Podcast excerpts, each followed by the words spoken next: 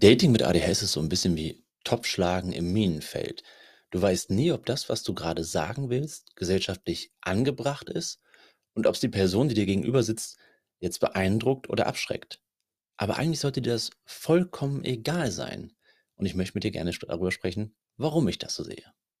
Moin und herzlich willkommen zu einer neuen Folge des Monkey Mind Podcasts Besser Leben mit ADHS.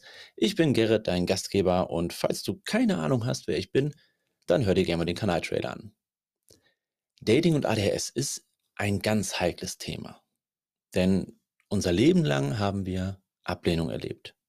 Wir haben erlebt, dass Menschen, die wir dachten, liebgewonnen zu haben, mit denen wir dachten, eine feste Bindung zu haben, sich von uns abgewandt haben, weil wir vielleicht zu einer Belastung wurden, weil wir vielleicht in gesellschaftlichen Situationen wie, wie Geburtstagen unangemessene Dinge gesagt, getan, gemacht haben, und diese Ablehnung, die ist ganz tief in uns drin. Da können sich dann auch negative Glaubenssätze manifestieren, wie zum Beispiel, ich bin nicht genug, mich will doch sowieso keiner.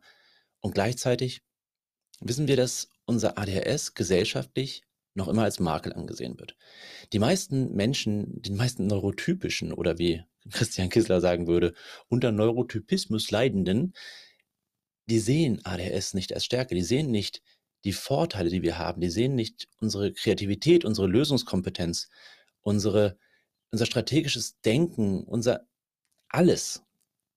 Diese Empathiefähigkeit, die leider damit einhergeht, dass wir selten dazu in der Lage sind, Empathie so rüberzubringen, dass es bei einer neurotypischen Person auch vernünftig ankommt. Sondern oftmals sehen sie halt Unpünktlichkeit, Unzuverlässigkeit, Impulsivität, Unberechenbarkeit, und die, in Anführungsstrichen, Faulheit. Das kann natürlich dazu führen, dass wir mit unserem ADHS sehr lange hinterm Berg halten. Und wenn du jemand bist, der oder die gut eingestellt ist oder gut therapiert ist oder gute Strategien hat, um mit dem ADHS klarzukommen, sodass dein Alltag eigentlich kaum berührt ist, dann finde ich es auch vollkommen legitim, zu Anfang nichts davon zu erwähnen. Das ist ja ungefähr so, als wenn jemand, der zum Beispiel einen Knieschaden hat, aber astrein gehen kann, bewegen, sich bewegen kann, wandern gehen kann, spazieren gehen kann und der Alltag kaum eingeschränkt ist, der muss das ja auch nicht gleich beim ersten Date sagen.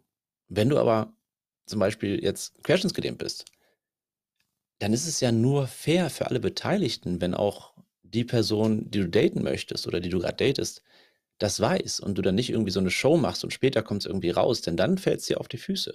Stell dir vor, du lernst eine Person kennen, ihr verliebt euch, ihr habt eine richtig coole erste Zeit. Und in dieser ersten Zeit ist ja auch der Dopaminausstoß durch das Dating, durch diese neue Beziehung, durch vielleicht den ersten Kuss, vielleicht den ersten Sex oder was auch immer, einfach so hoch, dass du deine eigentlichen Symptome ein ganzes Stück weit kompensieren kannst, verschleiern kannst und euer gemeinsames Leben dadurch nicht beeinflusst ist.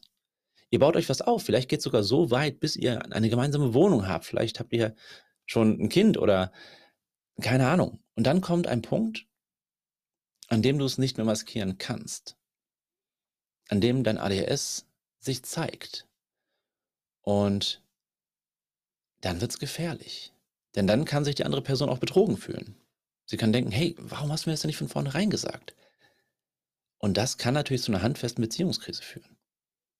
Dazu kommt, dass diese Zeit bis dahin in der du dich maskierst, in der du versuchst, dass deine neue Beziehung, dein, dein ADHS nicht bemerkt, dass du bloß nicht zur Last wirst, dass diese Zeit für dich unglaublich anstrengend wird. Denn du musst ja bei allem, was du tust, bei allem, was du sagst, bei jeder Kleinigkeit, hast du ja ständig den Stress dieser gesellschaftlichen Angepasstheit, dieses Maskings, dieses Kampfes gegen dein eigenes Gehirn mit dem Ziel, irgendwie so zu funktionieren, wie es dein Gegenüber gerade erwartet.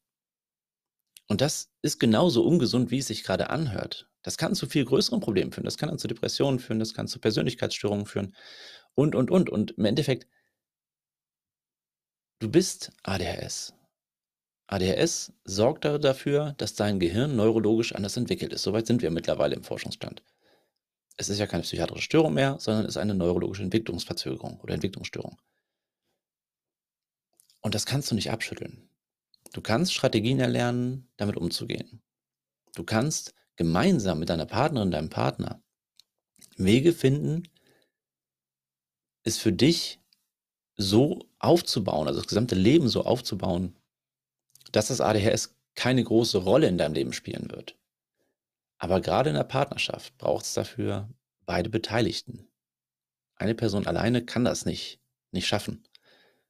Und gerade da ist es dann wichtig, dass du vielleicht nicht von vornherein, aber zumindest relativ frühzeitig mit offenen Karten gespielt hast.